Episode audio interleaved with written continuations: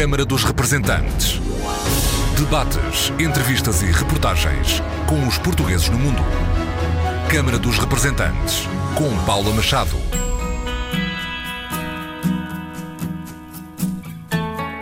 Olá, bem-vindos ao Câmara dos Representantes. Portugal e, e, as suas autoridades, enfim, a sua sociedade, quando reconhecem e quando efetivam direitos garantidos aos portugueses fora de Portugal, apenas, apenas fazem aquilo que deveria ter sido feito há muito mais tempo. Não vejo como um favor. Flávio Martins, presidente do Conselho Permanente do Conselho das Comunidades Portuguesas, órgão de consulta do governo português em matéria de política de emigração, é hoje o nosso convidado. Uma conversa antes de embarcar para o Brasil, país onde vive, e depois de manter encontros na Presidência da República e com o Secretário de Estado das Comunidades Portuguesas. Flávio Martins é diretor da Faculdade de Direito do Rio de Janeiro.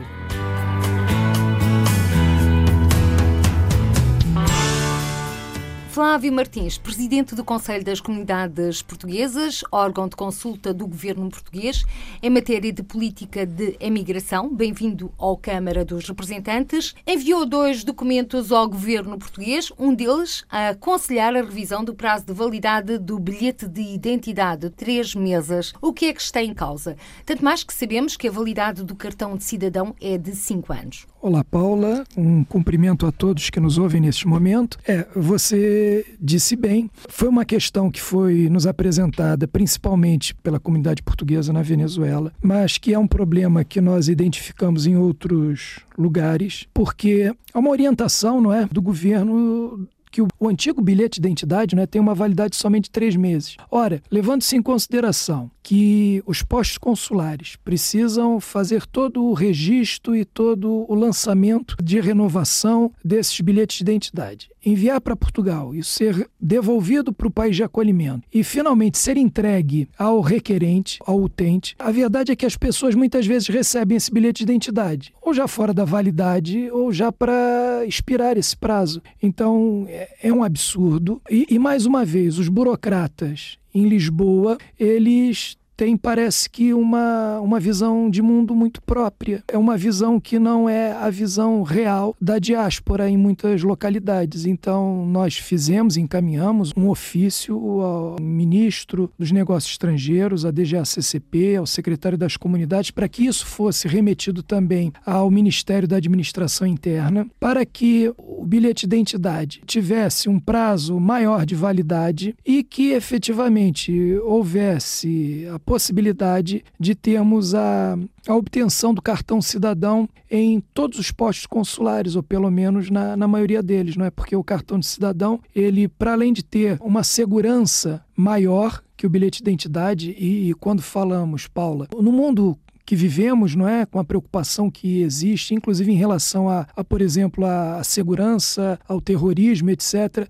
O cartão cidadão é um documento muito mais fiel e muito mais seguro que o bilhete de identidade e também podemos então ter um prazo de validade, como você disse no início da sua intervenção, muito maior do que esse bilhete. Então, é, é, é para se virar a página. Entretanto, e ontem eu estive reunido com o Dr. José Luiz Carneiro, seu secretário das comunidades portuguesas, com a sua equipa, e, e apresentei a ele uma demanda, qual seja, nós, no Conselho das Comunidades Portuguesas, não podemos mais enviar ofícios cá para Lisboa e não temos uma resposta a tempo. Sim, porque este documento foi enviado a 15 de outubro deste ano. E até hoje não obtive resposta. Então, acordamos a necessidade de termos um procedimento, qual seja daqui para frente, que ao receberem alguma comunicação nossa, que nos indicassem um tempo para a resposta disso. Porque o, que não podemos é, e estamos falando da administração pública, o que não pode é a administração pública deixar de responder algo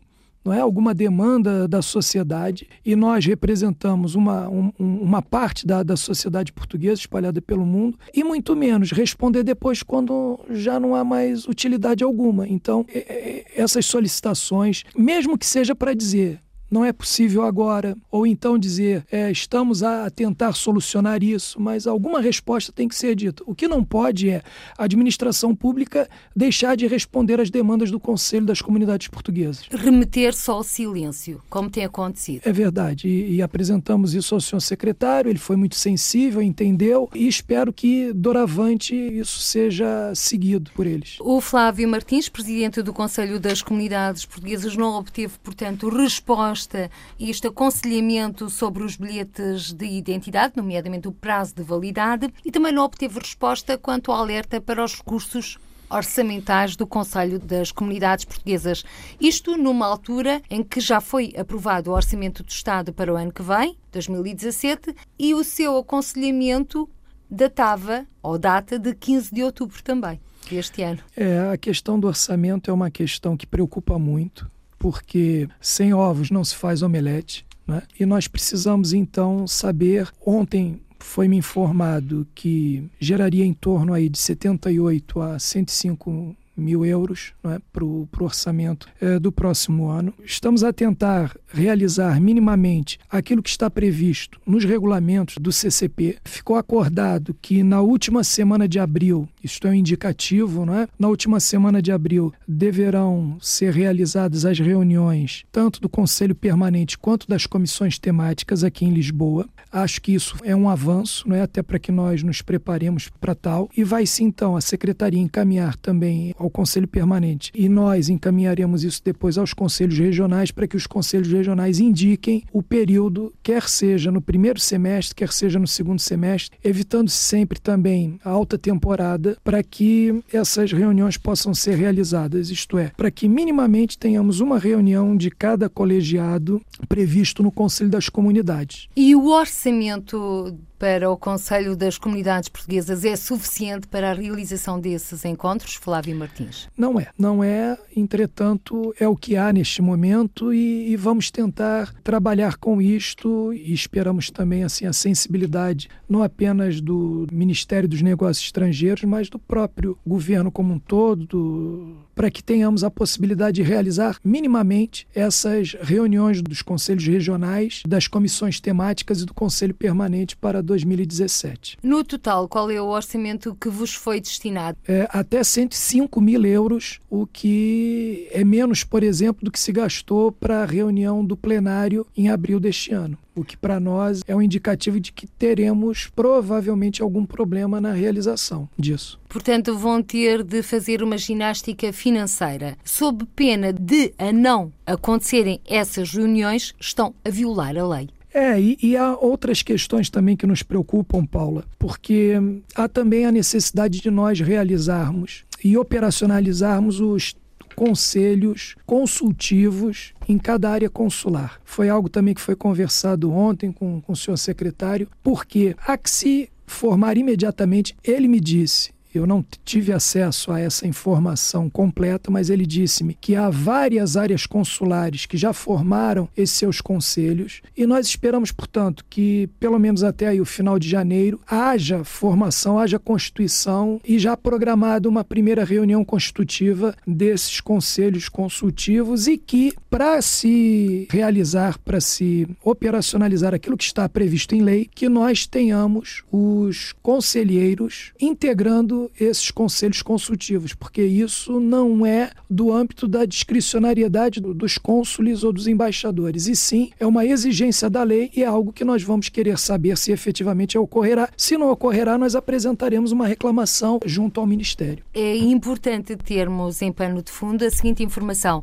dos 80 conselheiros que constituem o Conselho das Comunidades Portuguesas, apenas 65 foram eleitos, já que existem 15 lugares vagos por não apresentação de candidaturas. Sim, hoje nós somos apenas 65, porque em algumas áreas não houve candidaturas, não é? Portanto, somos apenas 65. Esses 65, entretanto, devem compor nas suas respectivas áreas consulares esses conselhos consultivos. Lá no Rio de Janeiro, por exemplo, que é, é a minha área, não é? nós somos três eleitos e o, o nosso cônsul-geral, que é o embaixador Jaime Leitão, já nos convocou, já, já estivemos reunidos com ele, disse que formará até janeiro o seu conselho, pediu-nos inclusive algumas opiniões, algumas indicações. Eh, será um conselho composto por 12 pessoas, das quais nove serão indicadas por ele, não é? E os três restantes somos eu e mais os outros dois conselheiros eleitos pela região. E é isso que toda a área deve fazer e eu espero que todos os conselheiros cobrem isto também aos seus respectivos chefes de postos consulares. E por falar em conselheiros, a verdade é que este Conselho das Comunidades Portuguesas neste momento já registra duas baixas, ou seja, duas demissões. José Sebastião, conselheiro eleito pela Suíça, e António Sampaio, eleito pela Austrália, mais concretamente por Sydney. É, infelizmente isso ocorreu. Cada um tem os seus motivos próprios, não é? São motivos distintos um do outro, não é? O, o Sebastião eh, tomou essa decisão há três semanas atrás, três, quatro semanas atrás. Esta semana, mais precisamente ontem, de madrugada aqui em Lisboa, eu recebo uma mensagem do Antônio Sampaio informando isto. Para nós, isso não é bom, quaisquer que sejam os motivos, isso não é bom. É por quê? Primeiro, porque eram dois conselheiros muito engajados nas suas áreas respectivas. O próprio Sampaio integrava como suplente o conselho permanente e era muito ativo, participava bastante, não é? infelizmente, eles tomaram essa decisão que há que ser respeitada. Eu já apresentei a minha solidariedade. É, hoje mesmo falei ao telefone com o Sampaio. Acho, acho muita pena, acho uma lástima, mas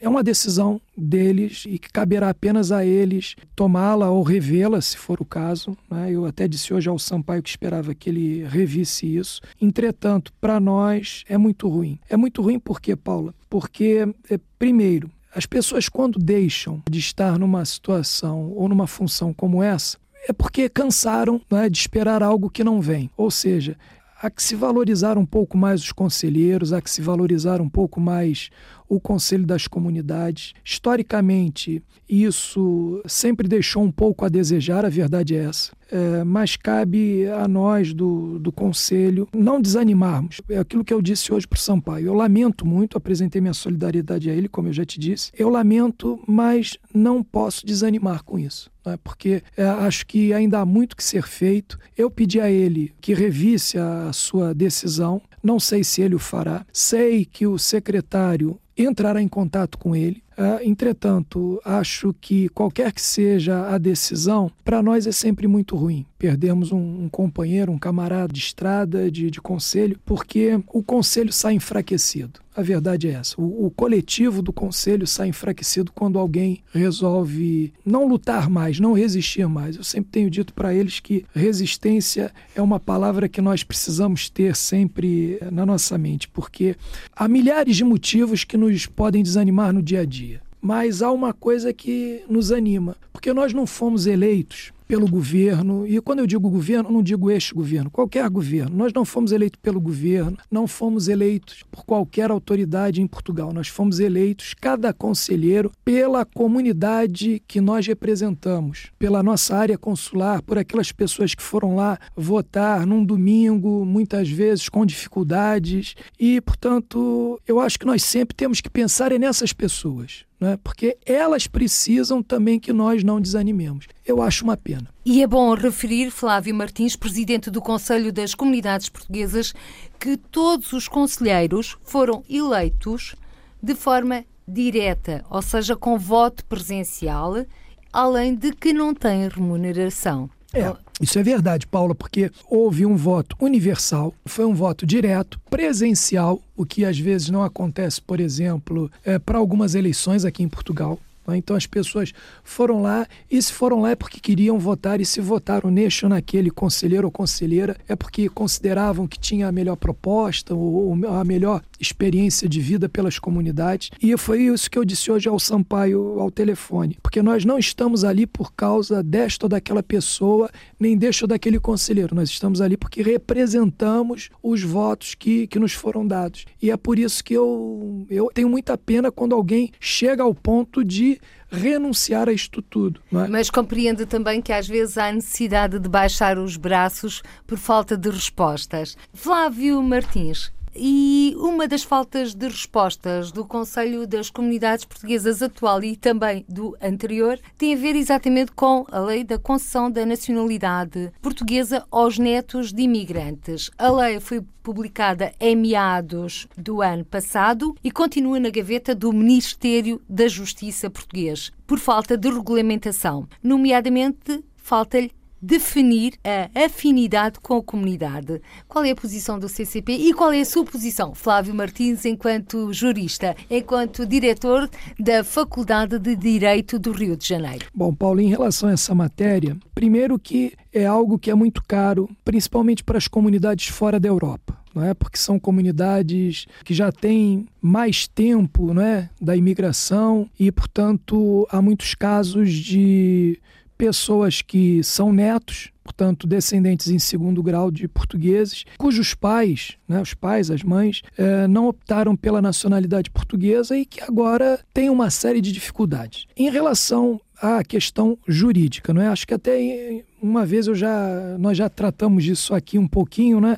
Mas é importante que nós saibamos o seguinte: cabe ao governo definir imediatamente isto. Ontem mesmo eu estive na presidência da, da República, estava acompanhado inclusive de, de pessoas do staff da, da Secretaria das Comunidades, portanto, o que eu falo em qualquer lugar, eu falo aberta e, e, e sinceramente, eu não, não fico escondendo a agenda aqui, e eu reclamei bastante, pedi o apoio do, do presidente Marcelo Rebelo em relação a isso. Por quê? Porque muitas pessoas têm me perguntado, inclusive fora de Portugal, qual seria o interesse para que um neto de português adquirisse a nacionalidade portuguesa? E eu tenho respondido sempre da mesma forma a todos. Não é esta pergunta. Porque o que se está em causa aqui não é qual é o interesse, porque o interesse é individual, é subjetivo. O que deve ser perguntado é o seguinte: se a pessoa quer ou não quer exercer este direito. Ou seja, não há que se perguntar se há interesse, há que se perguntar se a pessoa quer ou não quer ter direito àquilo que está previsto na lei. Então é apenas isso. Não há que se perguntar qual é o motivo, se é para isto, se é para aquilo. É algo que não interessa ao Estado. Porque se há uma lei que diz que as pessoas têm direito a isto, e se as pessoas querem ascender a isso,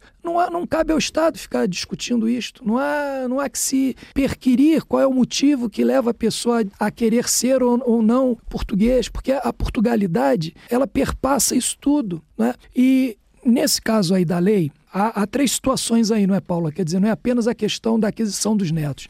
Nós temos os judeus sefarditas, que estão aí também nessa lei, e os goeses, que também estão uh, contemplados por essa, essa lei. Bom, o que eu soube do governo é que a senhora ministra, em janeiro próximo, encaminhará à Assembleia da República uma modificação para simplificar a lei. E que isso já estaria, digamos, acordado entre os diversos grupos parlamentares. Ou seja, em janeiro de 2017. Sim, eu, bom, eu assim espero. Né? E uma pergunta que eu fiz foi: bom, e o tempo que isso demorará? né? porque o processo legislativo e depois vai, eh, deverá voltar à presidência da República, etc, etc. E a publicação também em Diário da República? Sim, e a resposta que me deram foi entre três a seis meses. Então vamos aguardar mais um pouquinho. Eu, eu acho que é, é, é, algo difícil, porque, por exemplo, lá no Rio de Janeiro, todo mundo sabe que a lei já foi promulgada, etc., mas quase ninguém sabe que ela precisa de regulamentação. E por conta disso, muitas pessoas acham que já têm direito a, a requerer a aquisição da nacionalidade. E é inclusive, Flávio Martins, eh, permita-me que o interrompa, claro. do Rio de Janeiro, que nos têm chegado os ecos de maior tristeza sobre esta falta de regulamentação, que depois nós explicamos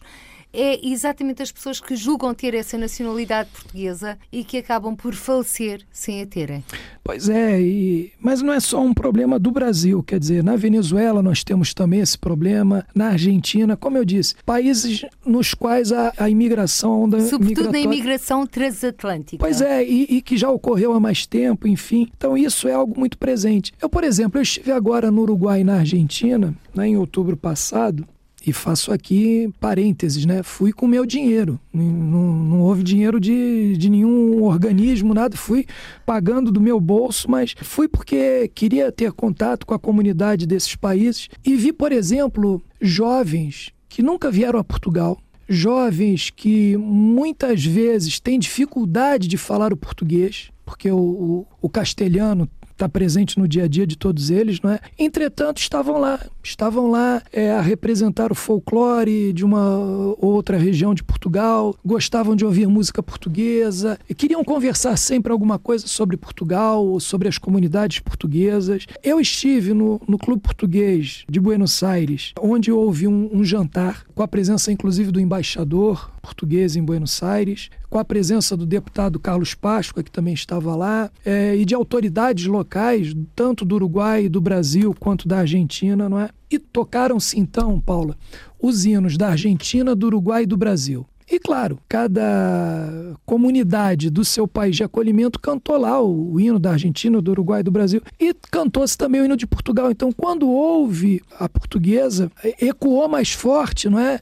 é nos salões, o, o cantar do hino de Portugal. Ou seja, ninguém esquece o país de acolhimento, de reverenciar, de agradecer o país de acolhimento. Agora, a ligação com Portugal ela é muito mais forte e é isso que galvaniza, que une as comunidades todas. Por isso que é, é essa lei, seja ela para beneficiar os judeus sefarditas ou os goeses, para inclusive solucionar problemas já históricos, não é? Mas que ela venha logo, porque há, há uma gama de, de pessoas que estão ligadas afetivamente a Portugal e que, infelizmente, não conseguem. Não conseguem por quê? Porque, da forma como está aí hoje, elas só teriam direito a adquirir a, a naturalização, que não é passada de geração para geração, ela é personalíssima, né? E mais do que isso, tem que se passar pelo crivo, enfim, de uma decisão ou de um parecer de pessoas que às vezes estão dentro de um gabinete, burocratas, que não sabem qual é a realidade das comunidades fora de Portugal. E essa grande dificuldade que os conselheiros das comunidades portuguesas têm sentido, Flávio Martins, é transmitir a quem está em Lisboa as verdadeiras necessidades dos portugueses que se encontram por esse mundo fora. A propósito, o secretário de Estado Das Comunidades tem dito que a aposta do governo português é exatamente no recenseamento, que vai ao encontro das vossas pretensões, e também na modernização dos serviços consulares, bem como na aposta do espaço cidadão. Sente que, ao nível do recenseamento do ato consular único, a situação está a melhorar? Não, não, não sinto isso. Entretanto, soube que no início do próximo ano haverá uma nova edição do Diálogos da, da Comunidade, não é? que é uma iniciativa eh, do governo, é, e que deverá ocorrer em Londres, o próximo evento disto em Londres, provavelmente em janeiro, final de janeiro, né? E uma das questões que se apresenta é justamente ações que precisam ser realizadas primeiro para que passemos a ter o recenseamento automático nas comunidades, não é? Não o obrigatório, mas o automático. E que nós, assim, informalmente sabemos que isso às vezes até já ocorre, mas depende muito da, de quem está à frente do posto consular, não é? mas que já ocorre em alguns locais. Em segundo, a possibilidade de termos, então, também o voto em trânsito. Isto é, alguém que, que, está nas comunidades e que, na ocasião de uma eleição, esteja em Portugal, por exemplo, possa votar aqui em Portugal e isso contar para a sua área onde está recenseado. Então, o voto em trânsito também é algo que está sendo pensado pelo governo junto ao MAI. E também a possibilidade de termos, e parece segundo fui informado, que também já aqui quase que um consenso em relação a isso, da possibilidade de termos um voto misto, isto é, manter-se por enquanto ainda o voto por correspondência, mas também serem abertos, claro que precisaria do consenso do, dos grupos parlamentares, partidos políticos, não é? mas termos abertos aí vários postos nas eleições para votação presencial. Por exemplo, Venezuela, não é? A Venezuela tem sempre um, um problema crônico. A, a, Venezuela tem problemas sérios com a questão dos correios. Os votos não chegam às comunidades na Venezuela e eles deixam de participar muitas vezes. Então, o que que ocorreria? Em não recebendo ou não querendo exercer o voto por correspondência, que o eleitor, a eleitora poderia então, no dia da eleição, ir deslocar-se, portanto, até um posto de votação e exercê-lo presencialmente. Então, essa é uma ideia que também me foi apresentada ontem na reunião e acho que resolve em boa parte isso tudo. E lembrando também, Paula, que nós temos uma proposta, não é uma, uma ação que surge eh, na Inglaterra, que trata da petição Somos Todos Portugueses e que, dentre as suas propostas, traz também não apenas o recenseamento automático, mas mesmo a possibilidade do voto eletrônico é? e que nós já passamos dos 4 mil uh, aderentes e a proposta é que cheguemos aos 5 mil até o início do próximo ano. O Conselho Permanente, na sua última reunião, encampou né? essa ideia também, quer dizer, finalmente nós, em reunião, uh, resolvemos também participar disto. Estamos pedindo, inclusive, a todas as conselheiras e a todos os conselheiros que ajudem mais uma vez nessa divulgação, e eu já vi alguns até pelo Facebook esta semana fazendo isso, para que nós cheguemos aos 5 mil. E a ideia daqueles que estão à frente disso é, no final de janeiro, apresentar aqui em Lisboa, uh, na Assembleia, uh, essa proposta de, de iniciativa popular e, e vamos ver o que, que acontece. Levando-se em conta que, coincidentemente, esses diálogos da comunidade ocorrerá em janeiro também em Londres, pode ser que a partir daí haja até uma convergência de, de esforços, não é? Esperemos. Eh, esperemos então que essa situação fique resolvida para não acontecer mais uma vez o que aconteceu nas eleições passadas, as eleições legislativas, em que mais uma vez o voto por correspondência e muito dos votos que chegaram a Portugal não foram validados porque chegaram a deshoras, já não foram a tempo da contagem, muitos perderam-se pelo caminho. Mas, Flávio Martins, há pouco estávamos a falar na simplificação das estruturas consulares em melhor servir os portugueses residentes no estrangeiro. O primeiro espaço cidadão já está, foi inaugurado em junho em Paris. Tudo indica que será Londres o próximo espaço do cidadão a ser inaugurado no Consulado Geral de Portugal em Londres e fora da Europa será São Paulo. Portanto, no Brasil, o primeiro espaço cidadão a ser inaugurado. Como é que vê estes espaços? São, de facto, aquilo que interessa aos cidadãos portugueses residentes no estrangeiro ou defende o maior incremento das permanências consulares, em que são os consulados, entre aspas, que vão ao encontro dos portugueses? Eu acredito eu creio que uma iniciativa não prejudica a outra, são complementares, não é? Em primeiro, porque as permanências consulares elas precisam ser mantidas, porque a, no caso da Europa, provavelmente não, mas quando você pensa, por exemplo, na América do Sul, ou mesmo na América do Norte, não é? Ou quem talvez pense na, na Austrália, não é? que são países ou continentes muito, muito extensos, há necessidade sim de se manter essas permanências consulares, não é? Por quê? Porque cabe também ao Estado, isso é uma obrigação do Estado, levar cidadania aos portugueses que vivem às vezes, por qualquer motivo que seja, não é? Que vivem às vezes fora dos grandes centros. No Brasil, por exemplo, nós sabemos que fora do eixo Rio, São Paulo, Belo Horizonte, Brasília, você tem comunidades importantes e que estão aí às vezes a mil quilômetros, a dois mil quilômetros dessas cidades. Se eu falar aqui em 2 mil quilômetros, eu acho que provavelmente eu vou de Lisboa a Paris e talvez até passe um pouquinho. Então é isso. As permanências consulares, elas, sem qualquer trocadilho, elas devem permanecer. Entretanto, é essa questão dessa iniciativa do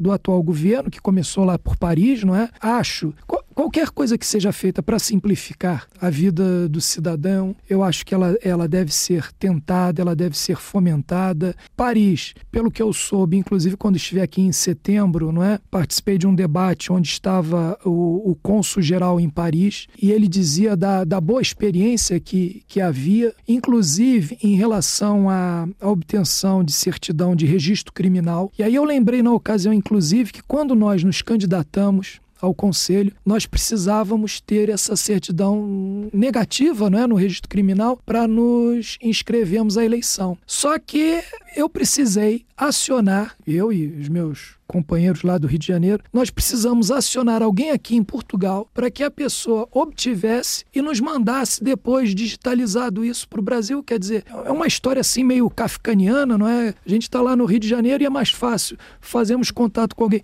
Bom, ainda bem que existem essas tecnologias, não é? Então, eu acho que cabe sim ao governo incentivar, investir em qualquer tecnologia, em qualquer serviço que eh, facilite, que torne mais simples a, a vida do cidadão a Paris, haverá Londres, São Paulo eu acho que está bem escolhido também, apesar de eu ser de outra cidade, mas São Paulo hoje, e isso é uma questão factual, quer dizer, estatística, São Paulo hoje tem muito mais movimento que o Rio de Janeiro, então acho que São Paulo sim é bem escolhida como um, um, futuro posto consular para esse consulado virtual, não é? E como eu disse, não vejo, não vejo aqui qualquer contradição entre você ter uma ou outra ação, porque elas são complementares, elas não são excludentes, elas se complementam. Flávio Martins, tendo esta complementaridade, a ver também depois com a disponibilização de internet nos diferentes países, que às vezes é difícil esse acesso. E cap... Isto é o pensar nomeadamente em África e na América Latina. E capacitação também dos servidores públicos, não é? que trabalham junto aos consulados, enfim, porque nós sabemos também que hoje é uma dificuldade na rede consular quanto à falta de pessoal e a própria capacitação. Então, bom, cabe ao Estado, eu sei que há dificuldades, enfim, eu sempre tenho dito, nós que estamos fora de Portugal, nós queremos o mesmo tratamento que há aqui. E Não tem queremos... sentido. Essa igualdade de tratamento. E estou a colocar-lhe esta questão porque fez questão de a sublinhar quando da sua tomada de posse como Presidente do Conselho das Comunidades Portuguesas, mas antes também enquanto candidato ao Conselho das Comunidades Portuguesas e enquanto conselheiro. E depois veio o anúncio do Presidente da República Portuguesa, Marcelo Rebelo de Sousa, que festejou pela primeira vez o 10 de junho, Dia de Portugal de Camões e das Comunidades Portuguesas além fronteiras, neste caso foi em Paris, e será, tudo indica, uma data a festejar sempre no estrangeiro, quer anualmente ou bianualmente, ainda não o sabemos. Portanto, sente que há um maior conhecimento, quer por parte do governo português, quer por parte da Presidência da República, quer pela sociedade portuguesa em geral, face aos portugueses residentes no estrangeiro. Estamos a caminhar para que não existam tantas diferenças? É, eu, eu acho que Portugal apenas tem um débito histórico com as comunidades e precisa, sim, compensar esse débito. Eu não vejo como. Eu, eu já disse isso aqui várias vezes, até em outros locais também. Eu não vejo nada como um favor. Eu vejo apenas como a garantia e a, e a efetividade de um direito garantido constitucionalmente. Apenas isso. Então, qualquer ação, qualquer ação que haja, seja da presidência da República, da Assembleia, do governo, dos seus ministros, do, dos seus secretários, eu, eu fico feliz, contente, mas absolutamente não verei isso como um favor, jamais. Isso eu verei apenas como a efetividade de um direito que vem compensar, como eu disse, um débito histórico às comunidades. As comunidades sempre disseram presente quando Portugal precisou das comunidades. Eu tenho, assim, relatos históricos, até quando nem se falava ainda em comunidades, se falava em colônias, é, se falava muito né, da colônia portuguesa no Brasil, por exemplo. A comunidade portuguesa ou luso-brasileira, por exemplo, e quem diz esta, diz qualquer outra espalhada pelo mundo, ela sempre se fez presente quando Portugal precisou. Então, acho que é, Portugal e, e as suas autoridades, enfim, a sua sociedade, quando reconhecem e quando efetivam direitos garantidos aos portugueses fora de Portugal, apenas, apenas fazem aquilo que deveria ter sido feito há muito mais tempo. Não vejo como um favor. E Flávio Martins, neste momento, quais são as grandes preocupações do Conselho das Comunidades Portuguesas? Paulo, eu acho que a maior preocupação hoje é termos uma estrutura, e eu conversei muito ontem, tivemos quase duas horas a conversar, eu e o doutor José Luiz Carneiro. Eu acho que o principal problema hoje do Conselho das Comunidades, como legítimo representante eh, da diáspora, é termos uma estrutura eficaz, uma estrutura permanente, uma estrutura que permita dar ao conhecimento da, da existência e das ações que são feitas pelo CCP à, à sociedade portuguesa, seja ela aqui em Portugal ou na, ou na diáspora, para que as pessoas saibam da existência. Porque o que acontece, Paula, é que isso eu tenho certeza a maioria das pessoas em Portugal, e quando eu digo a maioria das pessoas, eu não digo senso comum, eu não digo aquela pessoa que vai passando ali na rua agora, não. Eu digo mesmo em relação às nossas autoridades, a maioria não sabe sequer da existência do Conselho das Comunidades. Ou se sabe da existência, olha para nós assim como, como quem olha para uns animaizinhos num zoológico, uma figura, umas figuras caricatas, ah, vem aqui de vez em quando tal. E eu, eu vou te dizer o que eu já disse outra vez.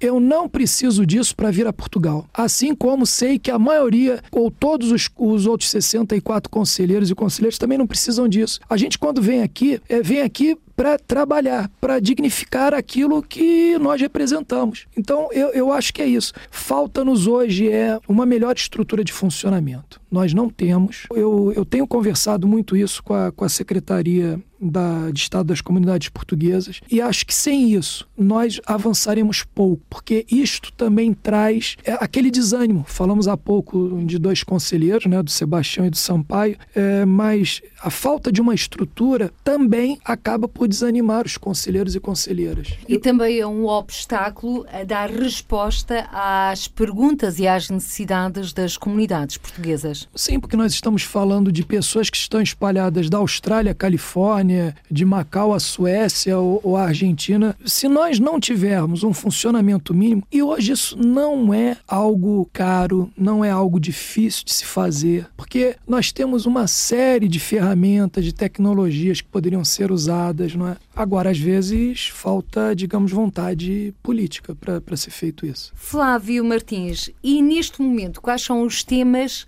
caros ao Conselho das Comunidades Portuguesas, em que os 65 conselheiros, ou 63, estão a trabalhar. Há dois pontos aqui que me parecem fundamentais, não é que nós temos discutido muito isso no, no Conselho Permanente, que são, primeiro, a participação política das comunidades. E isso também justifica a nossa aderência a essa petição. Somos todos portugueses, porque, como eu digo, qualquer iniciativa que ocorra, se é para beneficiar as comunidades, não interessa de onde ela tenha partido, se partiu de A, B ou C. O que importa é que nós estejamos juntos. Foi aquilo que eu disse também no, no meu discurso de, de posse, Paulo. É, nós não podemos ser, neste momento, desta ou daquela cor, deste ou daquele partido. O nosso partido é a diáspora, é o das comunidades portuguesas. Então, nós precisamos trabalhar naquilo que é consensual. Nós não podemos trabalhar com aquilo que nos afasta. Nós temos que trabalhar com aquilo que nos une, naquilo que, nos é permitido ter um consenso. E, e essa questão da participação política eu acho que é fundamental. Até porque, Paula, querendo ou não,